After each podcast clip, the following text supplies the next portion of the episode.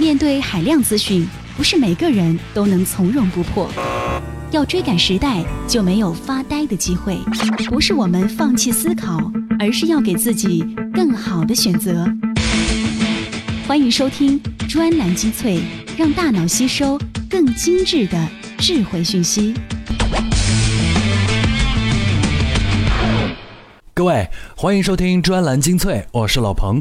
我经常在节目里面说，要为独立思考的中国人在精神领域提供更好的选择。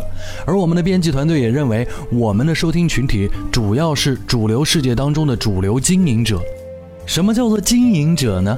其实啊，就是在不断经营着自己生计的人。他们可能是在混职场，也有可能是在经营自己的买卖，还有可能仍然在学习，为将来做准备。但面对这个快速奔跑的世界，他们有着统一的需求。不管通过什么媒体或什么渠道获取的信息，都是有营养、有价值的。专栏精粹就是希望来干这件事情。我们的编辑呢会进行大量的阅读，从任何可以找到中国字的地方筛选出最精致的内容和文字，在节目当中推荐给大家。最起码希望能够帮我们的听众节约时间。OK，接下来就看看今天的专栏精粹文章菜单。今日话题：微星六推出卡票券，O2O 闭环形成。星巴克如何骗过全国的咖啡店老板？忘掉张碧晨需要多长时间？日本人曾经买下过纽约帝国大厦。专栏精粹，为独立思考的经营者服务。第一个话题呢，我们跟各位来聊一聊这个月上线的微信六点零啊，这个版本各位不能只在朋友圈玩玩小视频啊，圈一下朋友的手机流量啊。做生意的，尤其是老板们还得小心。比如说你是一个呃包子铺的老板，那隔壁卖煎饼的很可能就用微信抢走了你的生意。比如说他哪天在门口挂了一微信二维码的时候，你就得小心了。我们都知道啊，呃，微信作为移动互联网最强大的入口。他会如何去做 O2O，一直是大家关注的焦点。那什么是 O2O 呢？就是线上消费，线下享受。这也是移动互联网在生活消费领域一直在期待的一种商业模式。大家都在期望它最成功的、最成熟的、最成规模的推荐在我们面前。为什么？就像很多年前我们用团购一样，我们会在网上挑选商品，买好了之后到某个餐馆或者是某一个消费场所里面去体验那个套餐。哎，微信现在就能干好这件事情，这是为什么呢？我们来听听看。专栏文章：微信六点零融入原生卡票券系统，O2O 改推为拉，闭环形成。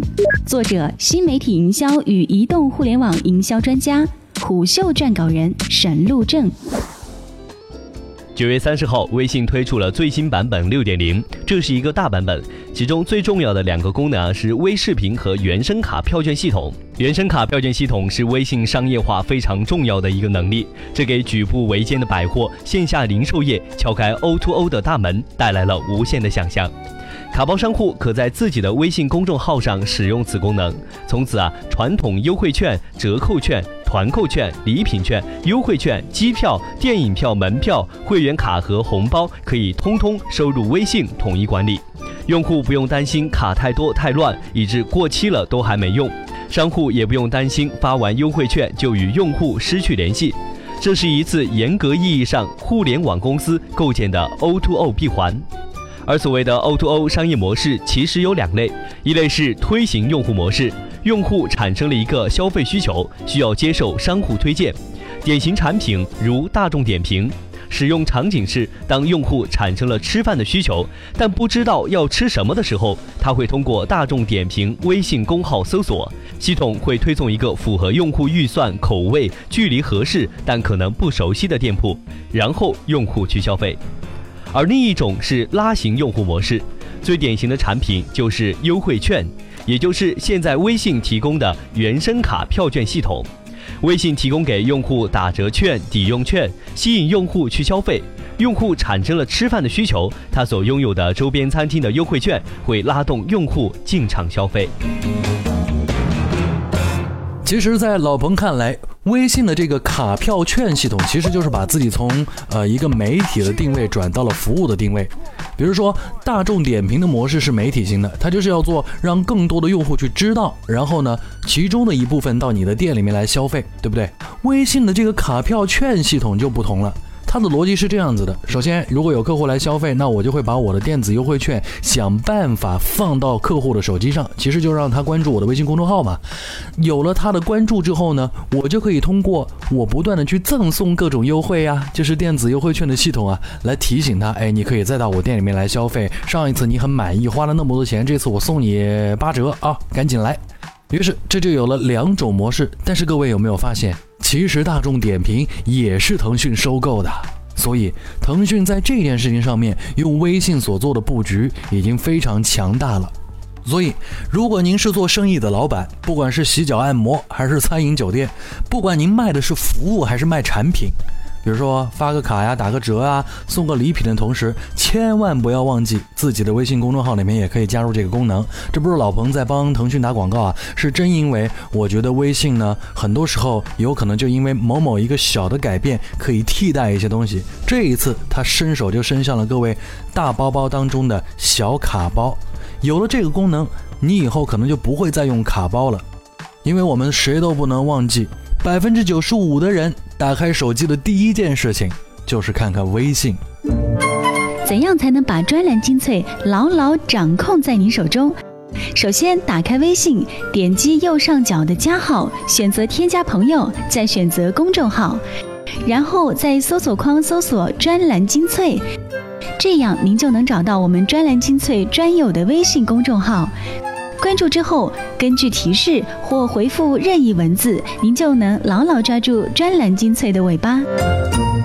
说完了微信，我们再来说说另外一个国际五百强啊，全球五百强，这就是星巴克。我们国内的咖啡馆，大多数在开店的时候，老板们都会去星巴克考察一下，尤其是去学习一下星巴克的第三空间理念。但是你知不知道，星巴克虽然这样倡导，但却从来不实践第三空间的理念。这第三空间可就是它的一个概念而已，但恰恰是因为星巴克言行不一，所以它在中国的市场上成为了巨无霸。短短二十年不到的时间，咖啡这种新鲜的饮料，在星巴克的推动下，已经成为了中国大城市消费者的首选。但《二十一世纪商业评论》杂志的评论员黑马。要给我们揭露一下星巴克的这种言行不一，看看他是如何阴了我们国内其他的咖啡馆老板。专栏文章：星巴克的坏定位，把全国的咖啡店带进沟里。作者：二十一世纪商业评论网评论员黑马。我们在中国看到的星巴克，实际能满足的是白领们在工作间隙略略歇脚的需求，但这并不符合星巴克最早的第三空间。即除了办公室跟家里来星巴克消磨时间的定位，问题是，如果星巴克坚持第三空间消磨时光的定位，就绝无可能成长为今天的这个巨无霸。一九九四年，霍华德·舒尔茨聘请著名设计师莱特梅西助力星巴克的全新连锁店拓展计划，其中最重要的是将星巴克店内大部分产品的陶瓷咖啡杯全部更换为更加节省人力的纸杯。这其实更像一个星巴克发出的讯号，我们要更加快速便捷。这样做的结果是在其核心消费者白领的心中，星巴克渐渐与随处可见的麦当劳、汉堡王一样，不再是一个可以装酷的地方。在今天的美国，随处可见的星巴克已经与第三空间毫无关系。然而，进入其他国家市场时，这仍是一个最好的营销引爆点。第三空间的理念却把中国其他受星巴克启蒙的咖啡店主给带到沟里了。他们尽力让自己的店慢下来，也致力于将自己的店打造成第三空间。但是，按照消磨时光理念打造的那些文艺气息浓烈、也成功吸引文艺青年的咖啡店，无不惨淡经营。想提价，消费者的心理价位却被星巴克锚定在三十元左右。在商务区的咖啡店，甚至要靠中午的简餐才能勉强支撑，最后无不草草收场。所以星巴克看似在和整个咖啡店行业竞争，实际上却处于一个细分市场的蓝海中，牢牢把握这样的需求，并成功把这种需求推向全球，成为白领消费的代表性品牌之一。尽管白领们在咖啡行业被无情地忽视了，并源源不断地为星巴克掏出大把的金钱，但是星巴克却并没有因此对他们心慈手软，而是出于利益驱动，定制了一套特殊的服务标准，目的就是把白领们从店里赶走。这是为了餐饮企业的盈利关键点提升翻台率。从一进门起，星巴克就设置了各种环节，缩短顾客在店内的逗留时间。在购买阶段，星巴克咖啡饮品种类设置上尽量精简，将同品类咖啡不同制法去重后，顾客做起选择非常容易。来到使用阶段，星巴克的做法是让顾客感到不舒服。店内的装修简单清爽，线条硬朗，不会让人觉得是舒适的休闲场景。座位安排专门使用一些木质椅、高脚凳、墙边桌等等不甚舒适的家具，让人无法久坐。细心的话，还能感觉到星巴克的冷气通常比其他附近的店铺温度要更低一些，这其实是让人不舒服，催你买完咖啡快走。所以，与其把星巴克定义为咖啡馆，倒不如说它是个咖啡便利店。选择买完就走的顾客远比在店内享用的多。当然。他是卖咖啡的，不过在营销上却和市面上所见的咖啡品牌营销有很大不同。这种不同体现在两个层面。首先，星巴克在人们视野中的出镜率其实相当高，在电影、电视、营销活动、社交网络中都经常露脸。再加上全平台的自媒体宣传与互动，在宣传体量上，星巴克就比其他品牌高出许多个等级。而更深的层面，身处餐饮业的星巴克营销重点不是口感、原料，而是放在品牌形象上。通过产品情境教育和对特定人群的强关联，让品牌与潮流、前卫、高端、品味等感性概念产生联系，提升品牌溢价。对消费者来说，看到越多类似的品牌关联，星巴克的潮流属性就越被强化。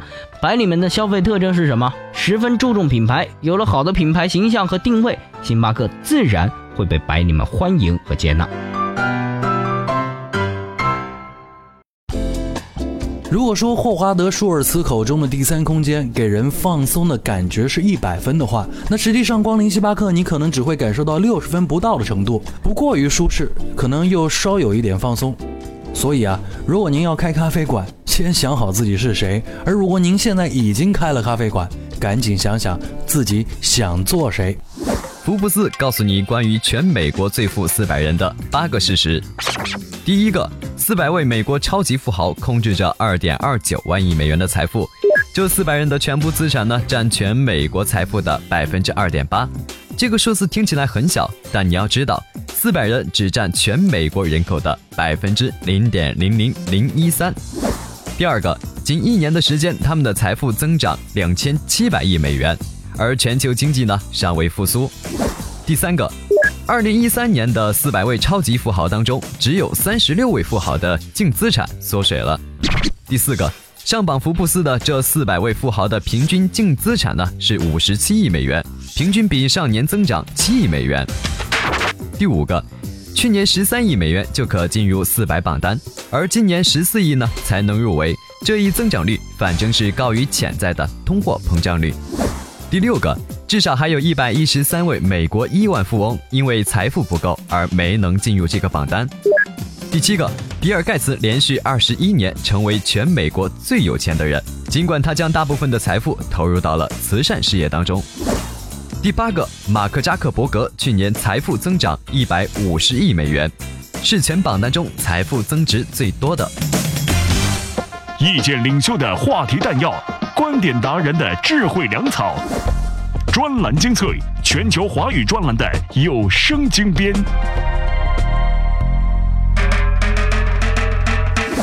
日话题：微星六推出卡票券，O2O 闭环形成。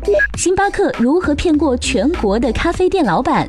忘掉张碧晨需要多长时间？日本人曾经买下过纽约帝国大厦。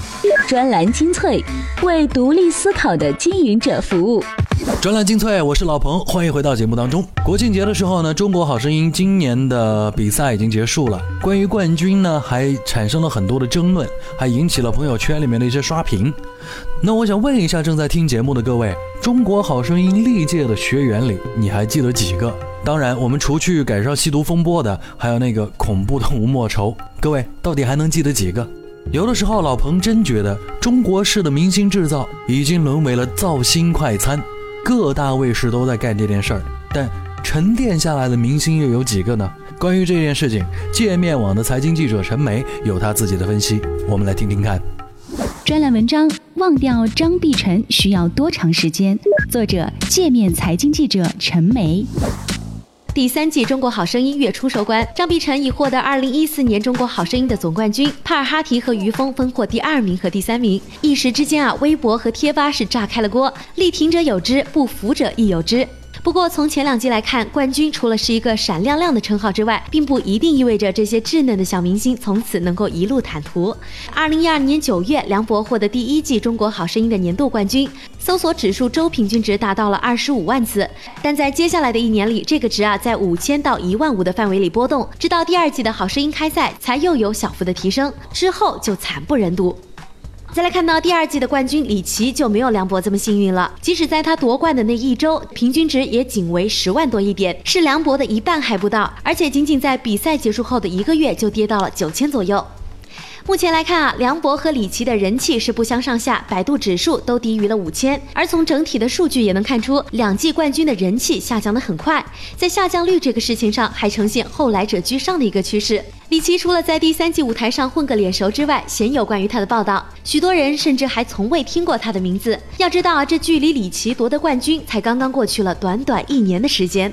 所以忘掉梁博，我们用了两年的时间；忘掉李琦，只用了一年。不得不为刚刚把冠军奖杯热捧的张碧晨捏一把汗。尤其是在过去的两周时间里，咱们谈论他的次数啊是越来越少。而且在前两季好声音里，人气最旺的不是梁博，也不是李琦，而仅仅是在二零一二年那届获得亚军的吴莫愁。或许啊是因为他诡异的装扮和可怕的嗓音受到了特别的青睐。但在两年后，人气王吴莫愁的搜索指数也是跌到了七千的水平。不仅仅是好声音。因啊，曾经红遍一时的快男快女冠军们则更加的不忍直视。例如，二零零四年的安又琪，二零零六年的尚雯婕，二零零九年的江映蓉，以及零七年的陈楚生。其中，安又琪和江映蓉百度指数已经跌破两千了，这个成绩啊，还不如凤姐呢。所以，如果张碧晨有吴莫愁那么让人印象深刻，至少有胜过后者只靠海报就能把小孩子吓哭的本事，可以在我们的记忆里停留两年那么长。不过那之后啊，就很难保证了。而且不幸的是，《中国好声音》啊早已不复当年的意气风发，搜索指数下降不说，还被网友们戏称为“中国好黑幕”。这背后的一出出攻心计，大概网友们啊也看得累了。不出意外的话，不到两年的时间，张碧晨就会被忘掉了。所以，姑娘，祝你好运。如果不是你点亮我的心，才能拥有幸福的憧憬。相信，沿途的泥泞只为证明梦想的脚印。关于这件事情，其实也引起了老彭和我们的编辑团队的一些讨论，但大家最终得出来的一个结论是这样的：缺乏真实健康的产业能力来托底，所以啊，电视造星的背后就意味着捧上去的力度和掉下来的速度。曾经。某一年度的快男冠军前三位啊，他们三个一起到我的节目里面来上访问。我曾经把直播间的门关上之后，就把他们和经纪人隔开之后，曾经跟那三位出过一个主意，我说你们三位要少出现在湖南卫视上面，不要被烙上了快男的印记，然后自己去独立发展，很可能走得更好。我们看看现在的明星市场上有谁是这么干的，比如说张靓颖。专业、专注、精选、精华，挖掘不同领域的独到见解，萃取高度浓缩的新鲜智慧。欢迎收听专栏精粹。接下来，我们把视野放到纽约，在纽约有一个非常著名的酒店，叫做华尔道夫饭店。这个饭店堪称是世界上最豪华、最著名的五星级酒店。可能也有朋友说，呃，我没听说过，因为它不是像一些著名的度假型酒店。中国人爱旅行啊，爱去度假。但这个酒店啊，说它著名是因为它有很浓郁的政治血统。我们这么说吧，单是来自中国的重要人物在这个酒店住过的，就包括李鸿章、宋美龄，当然还有后来很多的国家级领导人。两千零五年的时候，联合国成立六十周年的纪念，有三十二个国家元首下榻华尔道夫饭店，其中五个常任理事国的国家元首和外长都住在这里。而最近，咱们中国人把华尔道夫的整栋物业都买了下来，这件事情听上去很牛，尤其是姑娘们啊，最爱听中国男人说的话就是买买买。但是跟美国人的关系可不是泡妞时的买买买就可以搞定的。这不，日本人曾经还买下过帝国大厦呢。专栏文章：曾经日本人买下过帝国大厦。作者：去商业记者胡思雨。十月六号，希尔顿集团宣布将以十九点五亿美元的价格向中国保险商安邦保险集团公司出售旗下位于纽约曼哈顿的华尔道夫酒店。纽约华尔道夫酒店位于纽约市曼哈顿的核心地带，是纽约的主流社交活动中心，始建以来一直都是纽约的地标建筑之一。这个酒店呢，曾经多次出现在电影屏幕上。已故的著名影星玛丽莲·梦露离开好莱坞之后，也曾经短暂的在此居住。很多国家的领导人也曾经在此下榻。前不久，阿里巴巴启动 IPO 全球路演的第一站，也是在这家华尔道夫酒店。这似乎是一个振奋人心的消息，将美国人珍视的资产纳入囊中，多少象征着中国的经济地位与美国越来越接近。但是你也许忘记了，同样的事情日本人也曾经做过，而且日本人的收购对象是纽约的帝国大厦。一九九一年，日本人横井英树偶然从报纸上看到了帝国大厦被拍卖的消息。这位在国内一跃成为超级富翁，却因名下东京旅馆发生火灾而备受争议的地产大亨认为，成功收购帝国大厦将标志着自己在世界商业舞台上占据了一席之地。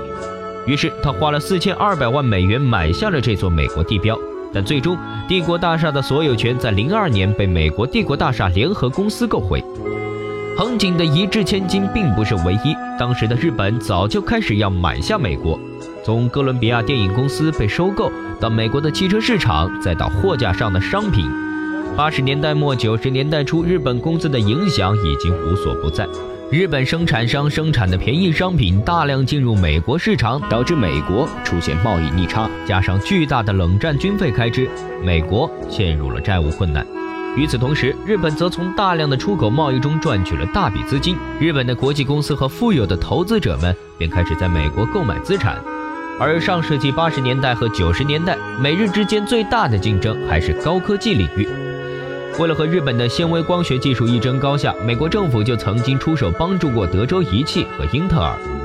于是，当时美国人的忧虑是一向自由散漫的美国工人该如何和日本人追求效率的冰冷逻辑竞争呢？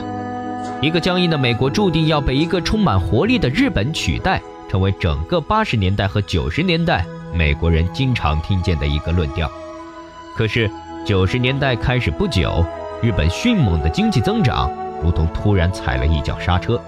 九十年代从此被称为日本失去的十年，而当年超越美国的雄心只在相关的案例研究之中被提及。中国人在美国买买买的时候，应该认真想想，九十年代的日本到底发生了什么。九十年代的日本到底发生了什么呢？相信很多朋友心里头都有一些答案。那今天老彭就在我们的微信订阅号当中给各位准备了几篇可以多看到一些内容的文章。我们认为他们讲得非常的透彻，也能帮我们了解清楚。各位在我们的公众号里面找到“专栏精粹”这个按钮，就可以看个透彻。专栏精粹，我是老彭，今天的节目就到这里，下期见。我是宇宙间的尘埃，漂泊在这茫茫人海，偶然掉入谁的胸怀，多想从此不再离开。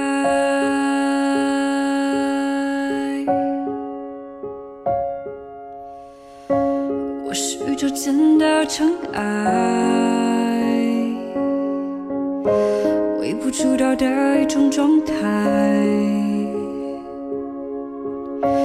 无人承诺谁到最爱，多想相信永恒存在。